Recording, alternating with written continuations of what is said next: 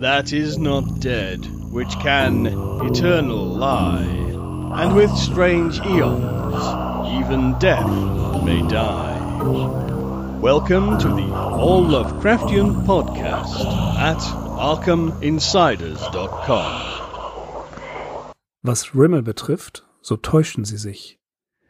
Ich habe an seinen Versen in der letzten Zeit keine größeren Überarbeitungen vorgenommen und wenn sie nicht von ihm sind, dann hatte Clark Ashton, nicht Großpapa, seine Hand im Spiel. Ich weiß, dass er sie Clark Ashton Smith geschickt hat und dieser hat ihm geholfen, aber Clark Ashton Smith sagt, dass er nicht viel geändert hat. Howard Phillips Lovecraft an Robert H. Barlow am 25. September 1934. Hallo, ich bin Mirko. Hallo und ich bin Axel. Wir sind die Arkham Insiders. Auf arkhaminsiders.com. Jener Dwayne Rimmel, von dem die Rede ist, das ist Dwayne W. Rimmel, der am 21. Februar 1915 in Asserton, Washington geboren wurde, ist einer der Partner der jugendlichen Schreiberlinge, der Autoren, die Lovecraft bewundert haben und denen er geholfen hat.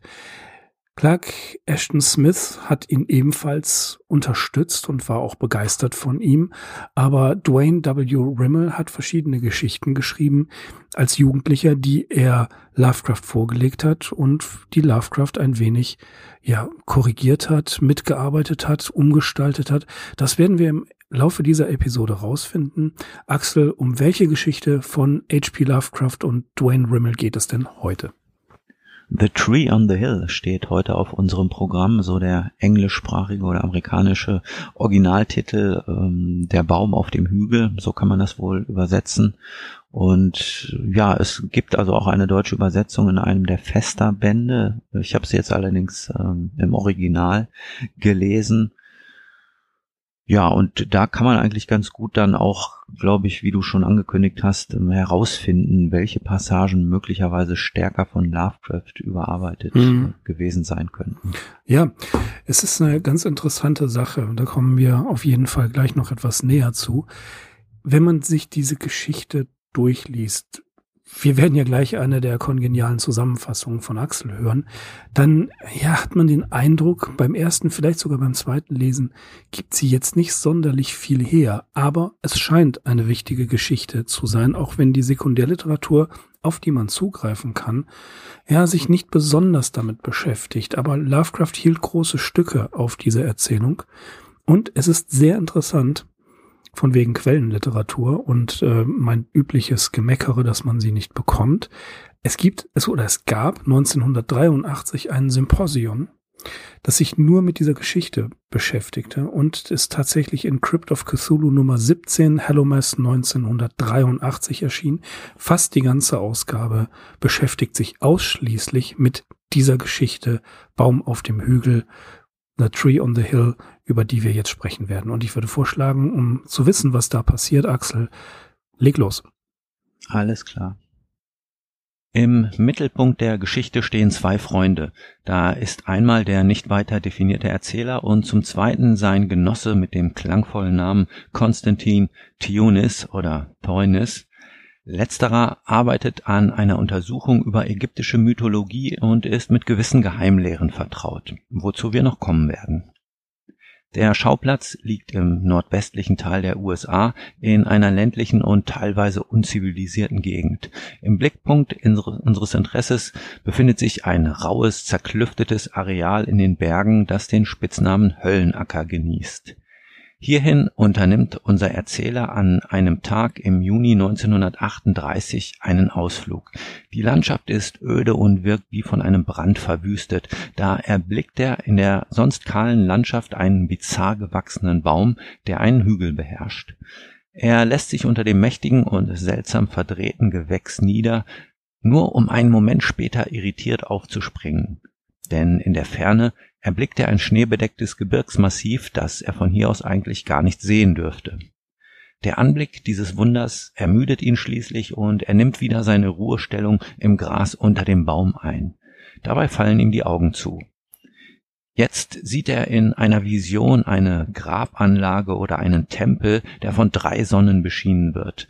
Es herrscht eine dunstige Atmosphäre, in der sich geflügelte Monster tummeln. Aus dem Tempelinneren aber drängt eine finstere Macht und versucht unseren Mann hineinzuziehen.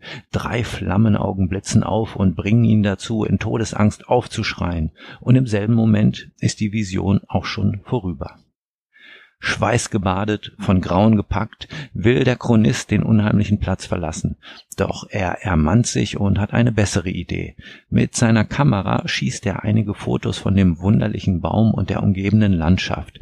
Danach überkommt ihn wieder die Schläfrigkeit, die abermals den verstörenden Traum von dem Tempel und den drei Sonnen mit sich nachzieht. Und wieder öffnet sich das Tor und offenbart seelenzerstörende Schrecken von kosmischem Ausmaß, in die der arme Träumer nun hineinstolpert. Als er wieder zu sich kommt, ist er Meilen von dem Hügel und dem Baum entfernt, seine Kleidung zerrissen, die Hände sind blutig, es ist später Nachmittag und er fragt sich, wo zur Hölle er eigentlich gewesen sei. Einige Tage sind vergangen, der Erzähler ist wieder daheim. Seinem Freund Theonis hat er seine seltsamen Erlebnisse erzählt. Gemeinsam werfen sie jetzt einen Blick auf die Fotos. Kein erfreulicher Anblick, denn der ganzen Szenerie, wie wir sie eben beschrieben hörten, haftet etwas Krankhaftes an. Am ungewöhnlichsten ist vielleicht der Umstand, dass die Felsen, der Baum und alle anderen Gegenstände jeweils drei Schlagschatten werfen. Der Baum selbst aber erscheint dem Erzähler nun noch abstoßender als in Wirklichkeit. Was jedoch exakt so verstörend ist, lässt sich nicht benennen, denn alles erscheint nebulös, undeutlich und irreal. Theonis ist alarmiert und warnt eindringlich davor, den Ort noch einmal aufzusuchen. Dann springt er auf und zieht aus der Bibliothek ein altes Buch hervor, eine englische Übersetzung der Chroniken von Naht, verfasst von Rudolf Jägler, einem deutschen Mystagogen unter dem Einfluss der Lehren des altägyptischen Zauberers Hermes Trismegistos. Er schlägt eine Stelle in dem Buch auf, in der von einem Jahr der schwarzen Ziege zu lesen ist, in welchem sich ein kosmischer Schatten auf die Erde lege und die Menschheit bedrohe. Fürchterliche Träume würden die Menschen heimsuchen und in den Wahnsinn treiben. Auch von einem Land der drei Sonnen ist in dem Abschnitt die Rede. Weiter berichtet das Buch von dem Hohepriester Ka Nefer, der einen Edelstein in seinem Tempel verwahre, durch welches Schmuckstück die Gefahr erkannt und die Katastrophe abgewendet werden könne.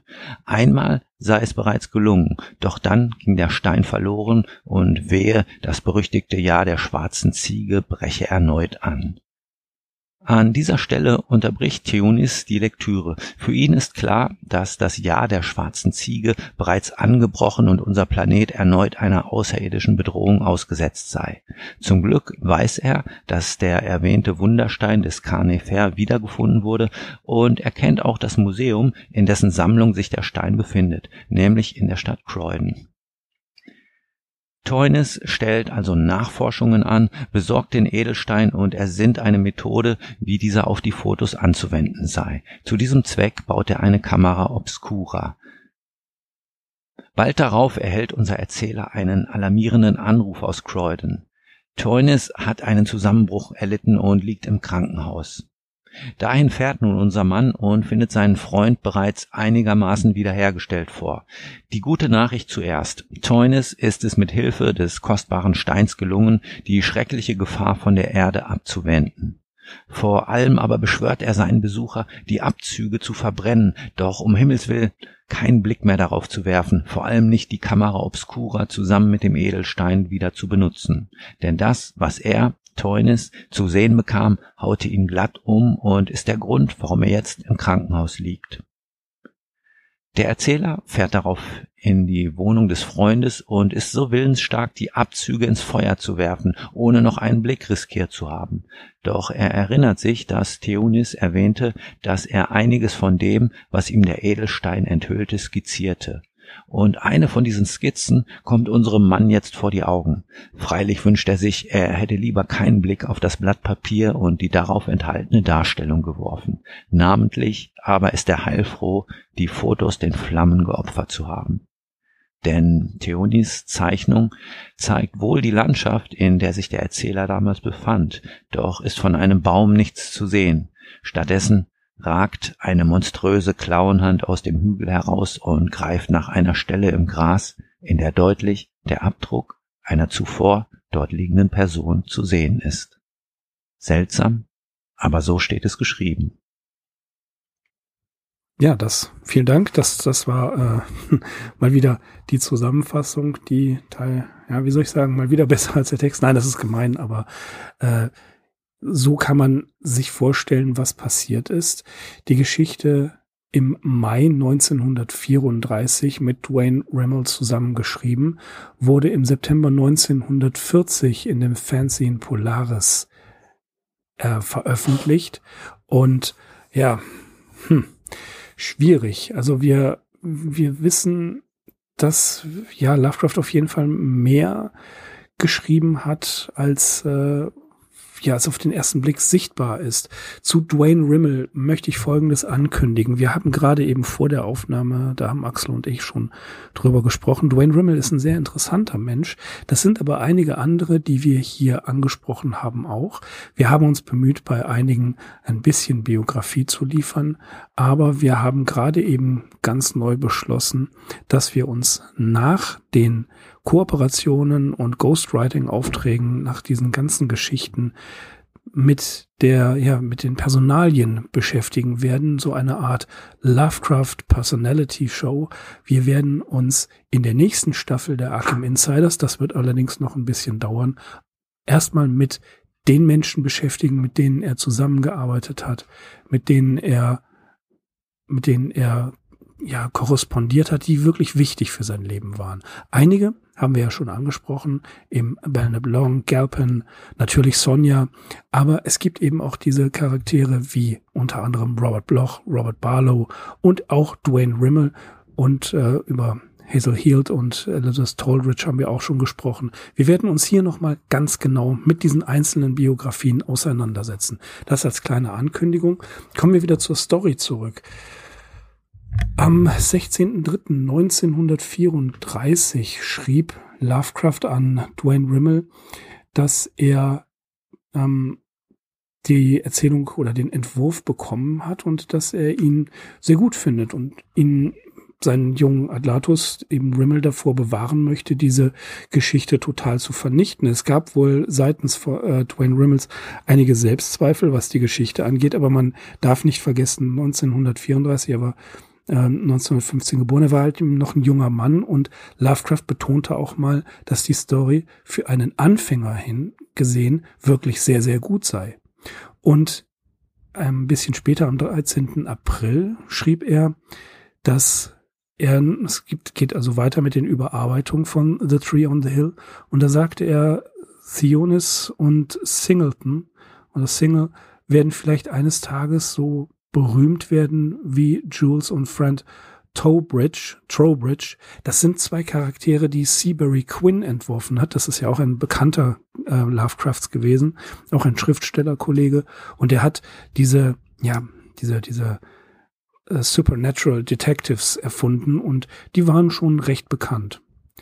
Später, eben einen Monat später, am 13.05.1934, hat er nochmal das Manuskript bekommen, hat nochmal weiter dran gearbeitet und sagt, dass hier die Essenz der Weird Tale wirklich ja eingefangen wurde. Und er sagte, er hat ein paar, ein paar Korrekturen gemacht, nicht viel. Und er hofft, dass Rimmel mit seinen Korrekturen und Anmerkungen zurechtkommen würde. Tatsächlich hat Lovecraft noch mehr bearbeitet. Da kommen wir auch noch bei Gelegenheit zu. Es gibt da noch zwei, drei andere Erzählungen. Und äh, Rimmel musste sich dann mehr oder weniger durch diese ganzen Hinweise und ähm, Kommentare arbeiten, was aber tatsächlich wohl gut gelungen ist. Und Robert Barlow hat auch die Geschichte gelesen, war ebenfalls begeistert und sagte auch, da kann wirklich was draus werden, da ist eine Menge ähm, Potenzial. Und Barlow hat tatsächlich diesen Baum um den es hier geht, selbst gemalt. In dem ähm, Briefband Letters to F. Lee Baldwin, Dwayne Rimmel and Niels Fromm kann man diese Zeichnung von Robert Barlow wirklich sehen. Er hat sie ja angefertigt nach der Lektüre von Rimmels und Lovecrafts Tree on the Hill.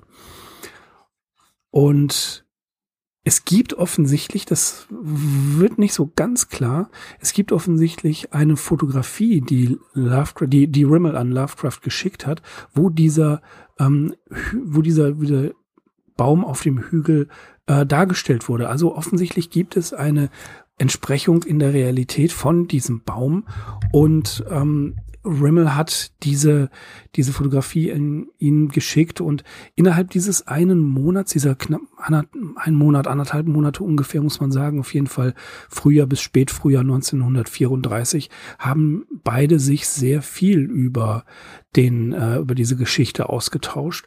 Und die Frage ist, was stammt von Lovecraft? Das ist immer unsere Frage. Und was stammt von Rimmel? Es ist tatsächlich nicht wirklich überliefert. Es gibt kein Manuskript, aber man hat die Vermutung aufgestellt, dass natürlich das Zitat aus der, aus der Chronik von Lovecraft ist und dass der dritte Teil der Geschichte, also das letzte Drittel der Geschichte, fast vollständig von Lovecraft ist.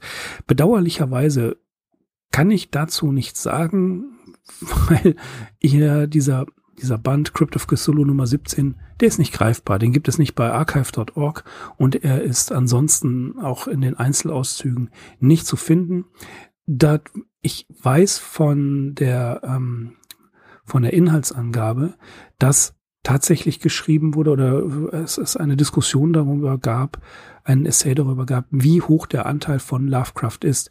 Diese Beweisführungen sind immer recht interessant, weil die Leute das, äh, die, die Experten das vergleichen mit anderen Stories, die genuin wirklich von Lovecraft sind. Leider habe ich keinen Zugriff dafür. Aber Axel, was meinst du? Wie viel ist Lovecraft und wie viel ist Remo? Stichwort Beweisführung, das finde ich schon mal ganz gut. Also diese Geschichte weist etliche Elemente auf, die sehr typisch für Lovecraft sind. Und die können wir in dem Fall natürlich viel ähm, plausibler einschätzen und nachvollziehen als äh, Rimmels Anteil, der ja für uns äh, weitestgehend auch ein unbeschriebenes Blatt darstellt, äh, einfach aufgrund seiner jungen Jahre, ne, von dem ist, gibt es einfach nicht so viel, wo man sagen könnte, das und das und das ist typisch Rimmel und diese Aspekte sind typisch Lovecraft. Also letzteres kann ich eigentlich recht gut hier an dieser Geschichte festmachen. Ähm, du hast jetzt diesen dritten, diesen letzten Teil erwähnt. Das ist ja was ganz Typisches für Lovecraft, ähm, dass ähm, irgendwie eine Erkenntnis über so ein Stellvertreter-Medium getroffen wird. Mhm. Hier diese Zeichnung. Die Fotografie wird vernichtet und auf die Fotografie wird auch kein Blick mehr geworfen. Aber natürlich ist das Grauen auf die eine oder andere Art und Weise dann doch überliefert worden, nämlich wie in diesem Fall anhand der Zeichnung Zeichnung. Und ähm, da kann er sich dann doch nicht verkneifen, noch mal einen Blick drauf zu werfen. Und äh, ja, das ist dann natürlich der Höhepunkt der ganzen Geschichte, dass wir dann daraus erfahren, was es wirklich mit diesem Baum auf sich hat. Und dann kommen wir gleich zum nächsten Punkt. Das ist ja auch äh, so etwas, was wir bei Imprisoned with the Pharaohs hatten. Äh, irgendwie ein Körperteil einer unfassbaren Monstrosität taucht auf, erscheint erstmal als optische Täuschung, also lässt sich gar nicht richtig einordnen in den Gesamtzusammenhang und ähm, ja, erst im Nachhinein merkt man dann, dass es sich um einen äh, eigentlich relativ kleinen Teil eines äh, ja viel größeren Ungeheuers hm. handelt. Wie zum Beispiel auch bei The Shunned House. Da auch, genau. Das, ja. Und ich glaube, das ist ja fast schon, wie du sagtest, Imprisoned with the Pharaohs, The Shunned House das ist so typisch Lovecraft, diese Auflösung. Das ist die gewaltige Klaue eines noch größeren Wesens, was da so rausragt. Und das, da klingt sehr viel Lovecraft mit drin, dass man das Ganze mit nochmal mit einem Knall beenden lässt. Absolut, genau. Also diese Geschichte ist ja sowieso vom Start weg, ist sie, steigt sie sofort ein mit diesem, dieser unheimlichen Atmosphäre und äh, sie ist also vollgepackt mit Dingen, die äh, teilweise auch gar nicht erklärt werden und auch erklärt werden können mit altägyptischer äh, Zauberei, Hermes Trismegistos, dann wird hier ein weiteres Zauberbuch ins Spiel gebracht, dann ja die Möglichkeit aufgeworfen, dass hier Visionen von ja, einem anderen Planeten irgendwie eine eine Rolle spielen. Also der, dieser Planet, der den Schatten eben auf die Erde wirft mit den drei Sonnen und also alles ist ja sowieso schon vollgepackt mit äh, interessanten Stuff eigentlich und ja, das ist dann, wie du schon sagtest, typisch Lovecraft, dass am Schluss nochmal echt so ein Twist auch reinkommen muss, so, so ein Paukenschlag, äh, wo man dann quasi mit offenem Mund da sitzt und sagt, ah, okay, also das ist dann am Ende auch noch passiert. Mhm, mhm genau, richtig. Also das kommt nochmal obendrauf. Ja, also das, das, das Single unter dem Baum diese Visionen hat. Ja, das ist ein, ein bekanntes Motiv. Das gibt es schon seit der Antike. Und dass er dieses Hinübergleiten in eine andere Welt, das kommt ja eigentlich vollkommen unmotiviert. Das passiert einfach. Ne? Mhm. Wir werden aber tatsächlich erstmal noch, ja, hingehalten. Wir erfahren, er sieht eine andere Welt mit irgendwelchen Wesenheiten, die am Himmel ziehen, dann ein Grab oder eine ähm, Tempel. Tempel. Genau, das kann er nicht ganz so einordnen. Das ist, finde ich, so eine ja, eine, eine Lovecraft-Story. Das könnte aber auch sein, dass Rimmel das aus anderen Lovecraft-Stories, die natürlich alle vorher schon erschienen sind, ja, sich abgeguckt hat. Das ist Common Sense in den Weird Tales-Ausgaben dieser Zeit gewesen. Und dass er ja versucht hat, diese, diese Idee nochmal aufzugreifen. Also er ist wirklich der Schüler seines Meisters, das merkt man sehr deutlich. Also ähm, dass die Chronik, die hier ein, die Chronicle of Nath, die eingebracht wird, dann der, äh, der Esoteriker, der Deutsche, ne, der Rudolf. Rudolf, genau. Der wird auch noch mit reingebracht. Also das sind alles so Punkte, wenn es von nicht direkt von Lovecraft ist, so ist es jedoch massiv von Lovecraft beeinflusst, weil es in seinen Geschichten vorher auch schon alles erschienen ist. Und auch, wie du gerade sagtest, ein, also man braucht ein zusätzliches Objekt. Das ist ja schon fast so dieses, äh, dieses Hero Quest. Man braucht ein, ein zusätzliches Objekt, um zu erkennen, was wirklich dahinter ist. Was ich ein bisschen zu auf oder zu heftig finde, ist die Tatsache, dass man hiermit dann die ganze Menschheit wieder retten kann. Also das ist vielleicht äh, doch ein bisschen sehr übertrieben. Bisschen sehr, auch nicht schlecht. Aber ich glaube, es ist ein bisschen übertrieben, weil ähm, jetzt hier dieser, dieser Rettungsgedanke, es hätte vielleicht gereicht, wenn man einfach nur ein finsteres Wesen, die Tatsache, dass es da war, ohne gleich die ganze Menschheit retten zu müssen. Hm. Ja, also diese Passage, die hier zitiert wird aus den Chroniken von Naht, sinngemäß, die finde ich auch nicht so gelungen. Also die ist mir doch äh, zu nebulös. Hm, es ist, da stimme ich dir zu. Es ist halt dann diesen alten Modus mit reingebracht. Also wir haben noch ein finsteres Buch und das packen wir auch noch mit rein und dann zitieren wir daraus diese ja, Kryptobibliografie, die es ähm, bei Lovecraft gibt, ist ein Ticken zu, zu viel. Aber es ist halt vielleicht Rimmels Idee gewesen und Lovecraft wollte ihn darin bestärken. Und äh, Rimmel, das ist, es gibt ein Foto von ihm auf Wikipedia, das könnt ihr euch mal angucken. Das sieht, also, ist ein sympathischer Mensch. Er sieht jedenfalls sehr sympathisch aus, war bestimmt ein netter Kerl.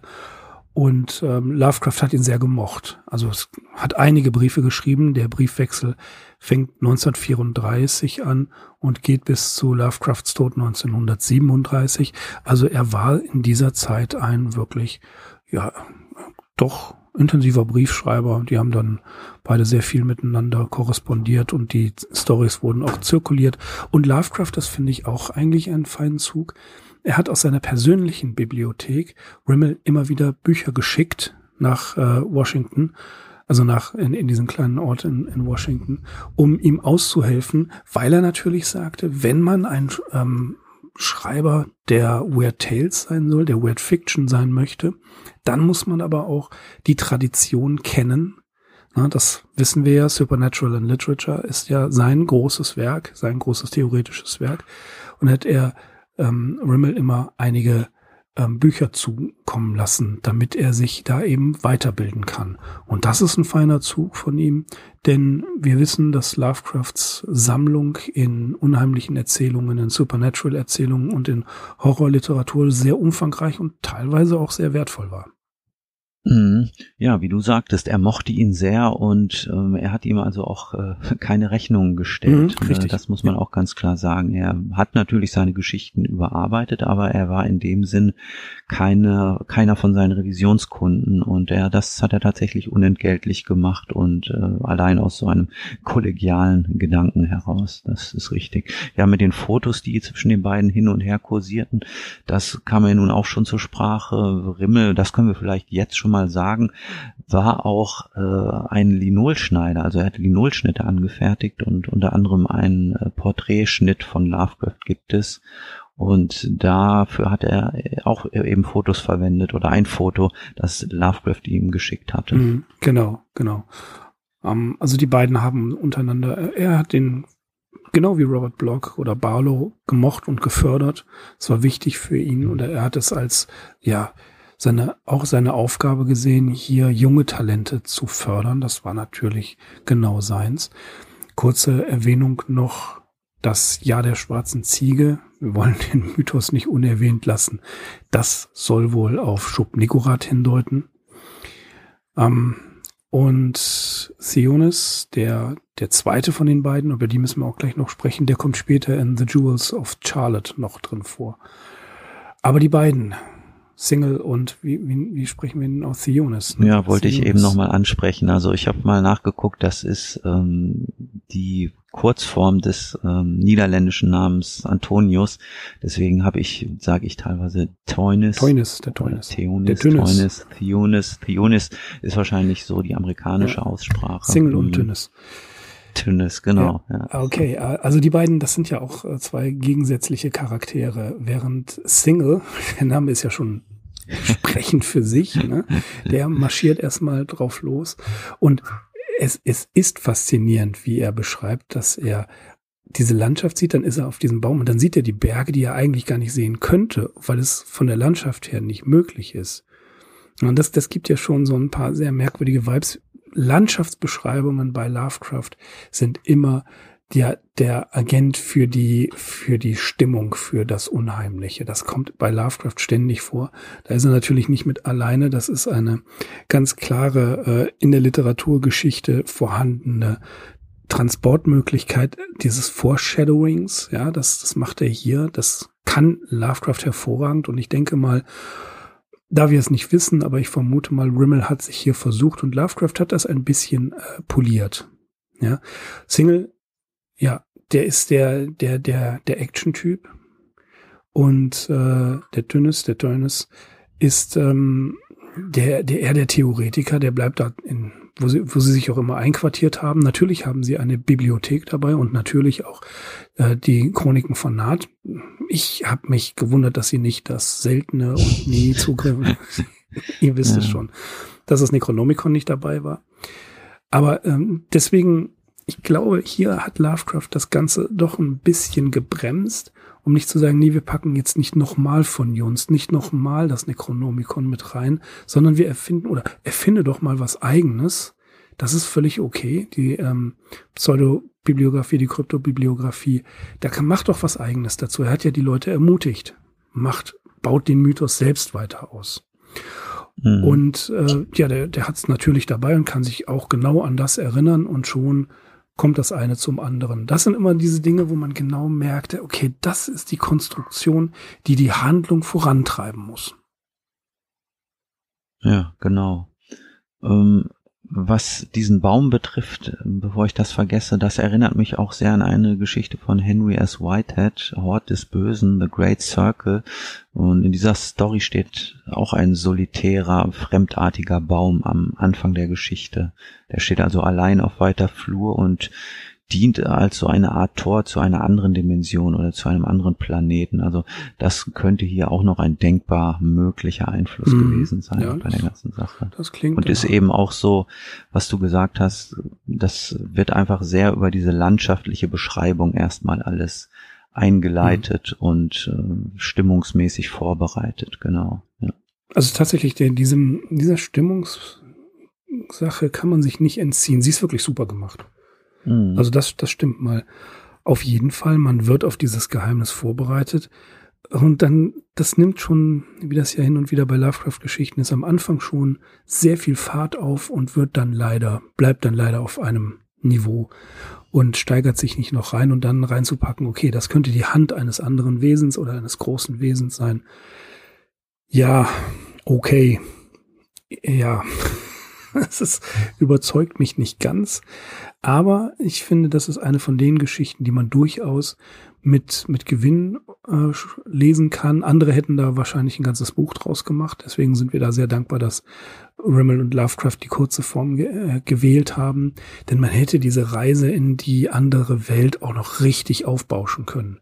Zum Glück haben sie sich mit Andeutungen zufrieden gegeben. War ja auch für einen gewissen Markt schon äh, intendiert. Er, er sagt es ja auch. In einem Brief an äh, Rimmel empfiehlt er, schick diese Geschichte zu Weird Tales, versuche diese, schick die mal zu Crawford, schick die andere mal hierhin und er gibt ihm hier auch in einem Brief aus dem Frühjahr 1934, nachdem die Erzählungen quasi in der Endphase der Fertigung waren, gibt er ihm Tipps, wie er etwas an die Magazine verkaufen kann dass es jetzt bei Polaris ein Fanzine gewesen ist. Ich glaube, Rimmel hatte jetzt nicht die Intention, hier kommerziell erfolgreich zu werden, sondern er wollte sich erstmal etablieren. Er wollte definitiv erstmal ja sich überhaupt mal einen Namen machen. Und wie wir wissen, durch die Amateurszene kam man da schon voran und konnte nachher in den professionellen Magazinen veröffentlichen, weil man seine ersten Sporen sich verdient hat. Mhm. In dem Zusammenhang ist vielleicht auch noch interessant äh, zu erwähnen, dass Rimmel und Lovecraft den Plan hatten, gemeinsam ein Fanzine herauszugeben. Ja, Lovecrafts früher Tod hat das natürlich vereitelt, diese Idee, aber ähm, Sprague de Camp ordnet das äh, in so einen zeitlichen Zusammenhang ein, nämlich äh, die Ausführung dieses Plans die stand bereits kurz vor der Ära des beginnenden und äußerst regen Science-Fiction-Fandoms, das ja in den Folgejahren, äh, so drückt sich Sprague de Camp aus, eine Galaxie von Organisationen, Publikationen und Conventions hervorbringen sollte. Und äh, die erste World Science Fiction Convention, der sogenannte WorldCon, der fand tatsächlich äh, schon im Juli 1939 in New York statt. Also ja, nicht auszudenken, wie Lovecraft sich äh, in diese ganze Bewegung noch hätte einbringen können. Ja, gibt sehr schöne, sehr schöne Schilderungen in den Erinnerungen von Frederick Pohl unter anderem. Mhm. Ja.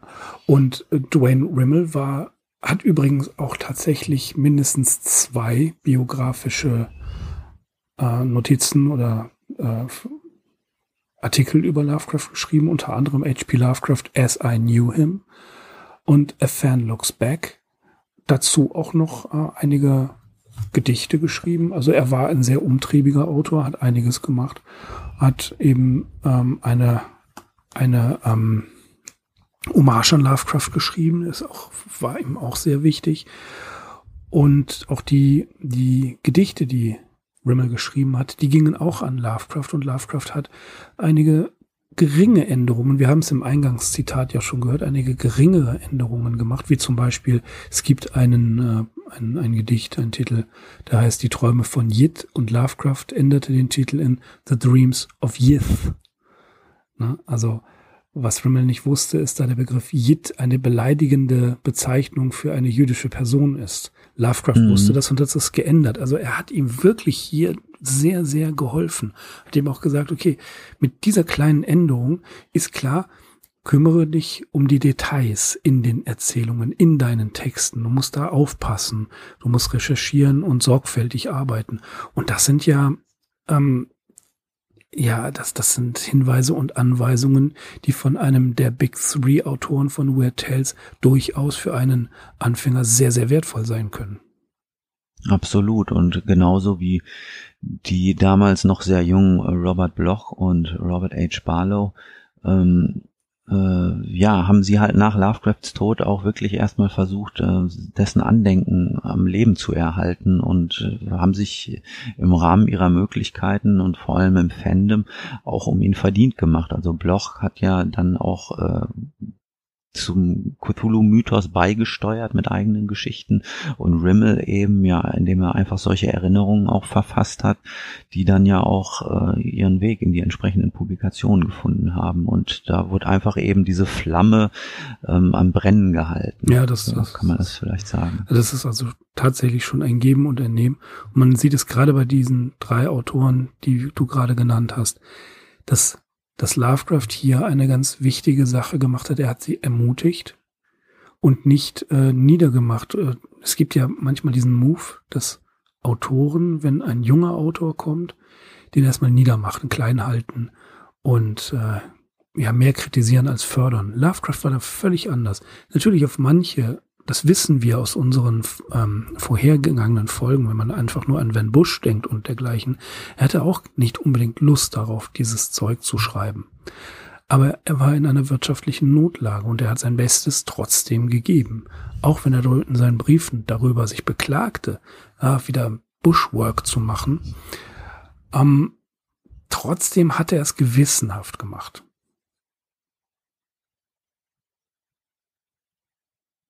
Ja, absolut. Und äh, je mehr ihm äh, die Sachen auch inhaltlich irgendwie gelegen kamen, so wie in diesem Fall, wie in dieser Geschichte, äh, ja, desto freudiger wird er das auch gemacht haben. Also das, die heutige Geschichte ist auf jeden Fall mal ein Beispiel für eine Geschichte, die ihn wirklich auch interessiert hat und der er was abgewinnen konnte. Mhm. Auch wenn sie ihre, ihre Schwächen hat, gehört ja. sie trotzdem zu den besseren Kollaborationen die man äh, zeigen kann. Was immer wieder auffällt, ist, dass wir dieses World Shifting hat, dass also wirklich ähm, in andere Welten hinübergegangen wird, andere Welten beschrieben werden, andere Orte.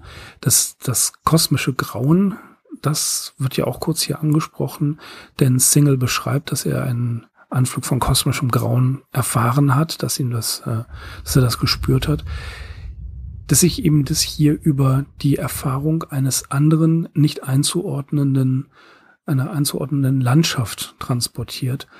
Und ja, dass, dass eben die unvorbereitete Konfrontation mit so etwas tatsächlich auch Lovecraft als Thema an sich fasziniert hat, weil es ja immer wieder auch eine fast Traumwelt ist. Und wenn wir uns an die frühen Traumlande-Erzählungen erinnern, ähm, es ist halt interessant, dass diese Geschichte in einem Magazin erscheint, das Polaris heißt. Ne? Das äh, lässt uns ja auf die Anfangszeiten Lovecrafts zurückblicken. Dass dieses Erfahren von anderen Welten für ihn jetzt nicht einfach nur Science-Fiction-Thema ist, sondern eben Darstellung einer Tatsache in, im fiktionalen Zusammenhang, im fiktiven Zusammenhang, ähm, Darstellung einer Tatsache, dass die Menschheit eben ihre Position im Weltall viel zu sehr überschätzt.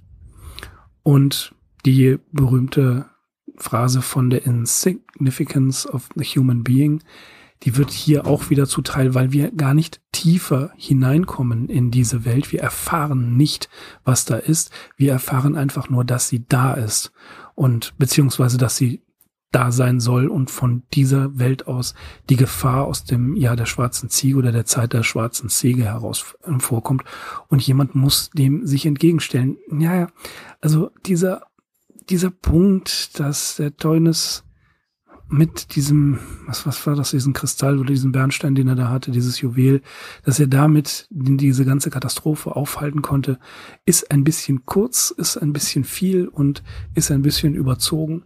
Aber nichtsdestotrotz bleibt die Erfahrung des Unheimlichen dargestellt durch diese andere Welt, von der wir nur einen kurzen Einblick bekommen, die reicht dann schon aus, um klarzumachen, tja, wir haben möglicherweise ein richtiges Problem. Mm, ja, also der Single wird ja auch wirklich von Grauen geschüttelt, auch wenn wir über die Erlebnisse, also eigentlich gar nichts erfahren, was er tatsächlich in diesem Tempel oder in dieser Grabanlage zu sehen bekommt, weil in der zweiten Vision taucht er ja wirklich kurz in den Innenraum auch ab. Also wo er am ersten, äh, wo er in der ersten Version noch davor steht und hereingelockt werden soll und beim zweiten Mal stolpert er ja dann tatsächlich irgendwie da rein. Also das bleibt uns hier leider, muss man fast schon sagen, völlig erspart. Also oder es bleibt eben zum Glück gänzlich unserer Fantasie überlassen.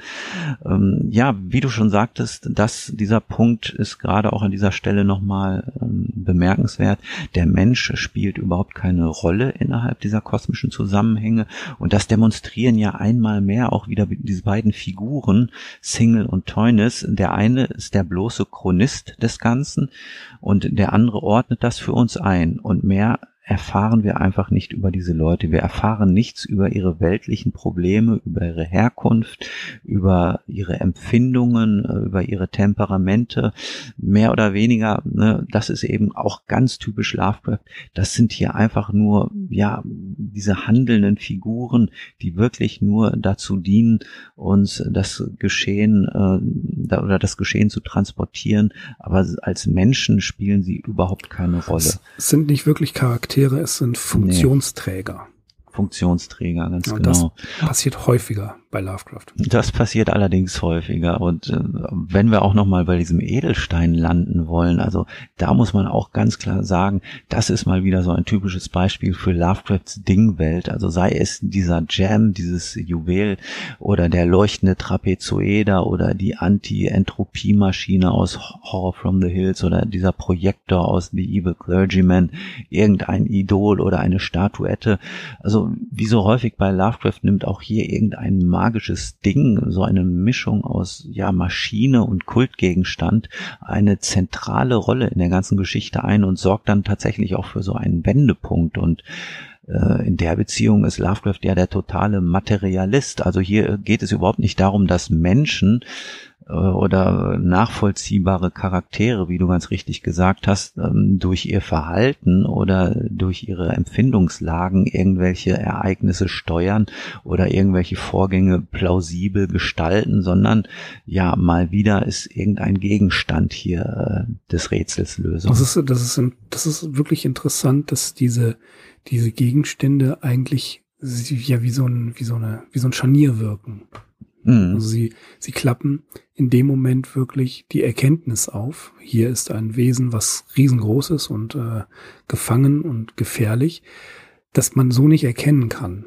Also man, man braucht, die, die Funktionsträger brauchen ein Hilfsmittel, um das, was sie ahnen und was uns als Lesern durch beispielsweise Landschaftsbeschreibungen angedeutet wird, gibt es dieses Scharnier, was auslöst und wir dann wirklich die Erkenntnis haben, okay, das steckt dahinter. Zumindest äh, wird das angedeutet. Und das ist ja auch schon ganz früher Lovecraft, das haben wir ja ganz schon früh gehabt, dass, ähm, wie du schon sagtest, die Dingwelt bei Lovecraft, auch ein bestimmt ein schönes Thema für eine Magisterarbeit oder sowas, die Dingwelt bei Lovecraft und die äh, Agenzien, die, die dann das Ganze auslösen oder mit analysieren. Hm, vor allem hier gerade in dieser Geschichte kann man wirklich diese Mischung auch bewundern. Einerseits aus dieser reinen Magie, die unerklärt bleibt und auf der anderen Seite ähm, äh, und die, die Zuhilfenahme dieser technischen Errungenschaften, die ja ganz klar benannt werden, Fotografie, Kamera obscura, dann äh, der Teunis hat auch ein gewisses zeichnerisches Talent, also der kann das auch irgendwie glaubhaft skizzieren, ne? Illustration. Äh, das finde ich also gerade hier relativ gelungen, diese Mischung aus beiden. Ja, da fällt mir schon wieder die Beziehung zu The Shunt House ein Überleg mal die ganze Anfangsgeschichte. Das Haus äh, hat hier irgendwelche ähm, Shapes, die aussehen wie Menschen. Dann gab es noch einen Piraten. Ne, die schreiben ja hier auch, dass sie mhm. in der mhm. Nähe des berühmten Piraten, in des Hauses eines Piratenkapitäns sind. Und da gibt es dieses ganze scheinbar Gruselfolklore. Ist ja auch interessant, dass diese, diese Valley da, ähm, wie nennen sie, die, die, dieses, äh, die Gegend, ne? Ähm, dass, dass das hier ja auch, und das ist ja auch wieder typisch Lovecraft, dass das hier Folklore ist. Ja, also mhm. das zum Beispiel auch bei The Mount und er, er greift immer wieder auch die Folklore auf. Also das, was dort erzählt wird, was lokale Mythen sind und baut den eigentlichen Kern einer ja, eine recht diffusen Geistergeschichte wirklich mit dem kosmischen Horror, bringt das in Verbindung, baut das zusammen. Das haben wir bei The Shunt House genauso. Und nachher wird bei The Shunt House zumindest mit modernster Wissenschaft, fast schon wie bei den Ghostbusters und mit ordentlich äh, brennbarer Flüssigkeit, dem Ganzen ein Ende gesetzt. Hm, naja, der Höllenacker, so heißt Der Höllenacker, ja richtig, genau. Was, was die Leute nur so als diffuse Gefahr empfinden, aber sich nicht erklären können, äh, das wird dann hier durch ja, diese beiden Städter oder vor allem durch den Teunis eben wissenschaftlich genau belegt mit Quellenmaterial. Ja, ja, ich habe hier dieses und jenes Buch und da steht das genau beschrieben und genau, das wird dann hier in so einen kosmischen Zusammenhang eingeordnet. Faszinierend, oder? Das, das ist wie wenn man äh, ich keine Ahnung, sich äh, ein Buch von Ripley kauft, die ganzen, oder die Folkloren, hier Cotton Matter ist ja nicht ohne Grund einer von Lovecrafts Hauptlieferanten. Ne? Mhm. So, und da, da liest ihr das Ganze nach in der äh, amerikanischen Geschichte, wie Cotton Matter sie geschrieben hat, mit dem ganzen Aberglauben dabei und extrapoliert den Aberglauben hinein in den kosmischen Horror. Das muss man auch erstmal hinkriegen. Genau. Ja. Also das wäre mhm. wie wenn du hier am Niederrhein irgendwelche Geistergeschichten. es ist kein Spaß. Ich weiß nicht mehr, wie der Roman hieß. Aber vor etlichen Jahren gab es hier am Niederrhein ein Erdbeben. Das war schon, also ich kann mich noch sehr genau daran erinnern, wie die Erde gerappelt hat. Mitten in der Nacht bin wach geworden und gucke raus aus dem Fenster und merke, wie plötzlich alle in allen Wohnungen die Fenster aufgehen. Äh, nicht aufgehen, die, die Lichter die Lichter angehen. Mhm. Und ein gewisser jemand, ich habe das vergessen, hat das tatsächlich mit dem Zünden eines Triebwerkes, eines UFOs unter der Erde in einen Roman reingepackt. Ich habe es vergessen. Ich weiß nur noch, dass dieses Gerappel, ähm, also die, die, das Erdbeben, das Zünden des Triebwerkes gewesen ist. Und am Ende wurde es richtig pathetisch. Da sagte er, wir müssen irgendwie versuchen, all den Nieder unschuldigen Niederrheinern äh, klarzumachen, dass sie in Gefahr sind, weil ein UFO unter dem unter dem Niederrhein, ne, hier so unter der niederrheinischen Platte ist und das eines Tages aufsteigen wird, aber ihnen würde ja sowieso niemand glauben, also haben sie es in einen Roman reingepackt. das ist der Versuch einer Metaebene, der leider gescheitert ist. Na, okay. Ich habe vergessen, wie es heißt. Die Idee hat eigentlich was, ja. wenn ich mir recht überlege. Aber pass auf, ich, ich wette, dieses, diesen Roman, dessen Titel ich vergessen habe, der irgendwann Mitte der 90er erschienen ist. Der Fun Duke wird ihn ausgraben. Ganz bestimmt. Ja, genau. der ist der, Bin ich gespannt. Der ist der Meisterarchivar. Ja, der Fun Duke kriegt das hin. Ganz bestimmt. Was haben wir noch zu Tree on the Hill zu sagen, Axel? Ich habe eigentlich gar nichts mehr dazu ich zu auch. sagen. Ich weiß nur, dass ich Bäume mit ganz anderen Augen sehe, wenn sie irgendwo da hinten da stehen, wo sie nicht hingehören. Mm, ja, das, eine Klaue.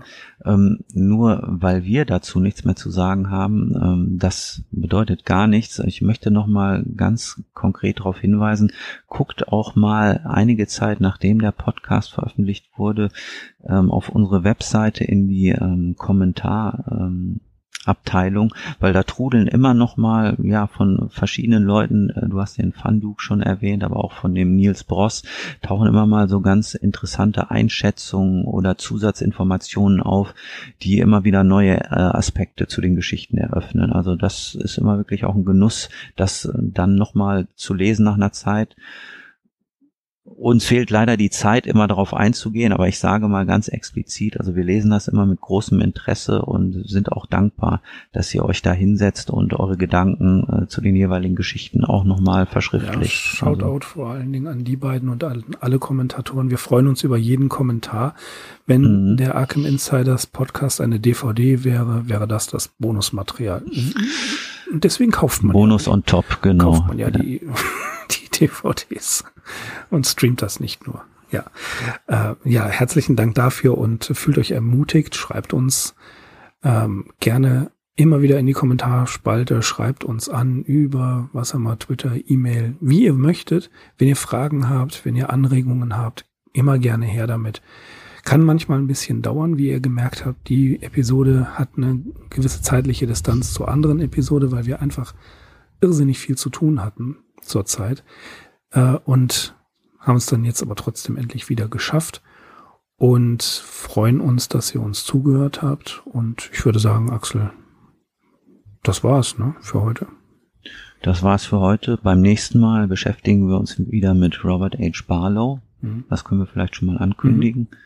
Unter anderem wird es äh, um die Geschichte The Battle That Ended the Century gehen. Mhm. Bin auch schon. Womit wir auch wieder beim Thema Science Fiction ja. wären. Ich muss gestehen, die habe ich noch gar nicht gelesen. Na gut, dann geschafft. steht uns ja was bevor. Ja, Wie dem auch sei, wir bedanken uns recht herzlich fürs Zuhören und verbleiben mit den besten Grüßen. Ich bin Mirko. Ich bin Axel. Wir sind die Arkham Insiders. Auf arkhaminsiders.com. Bis zum nächsten Mal. Macht's gut.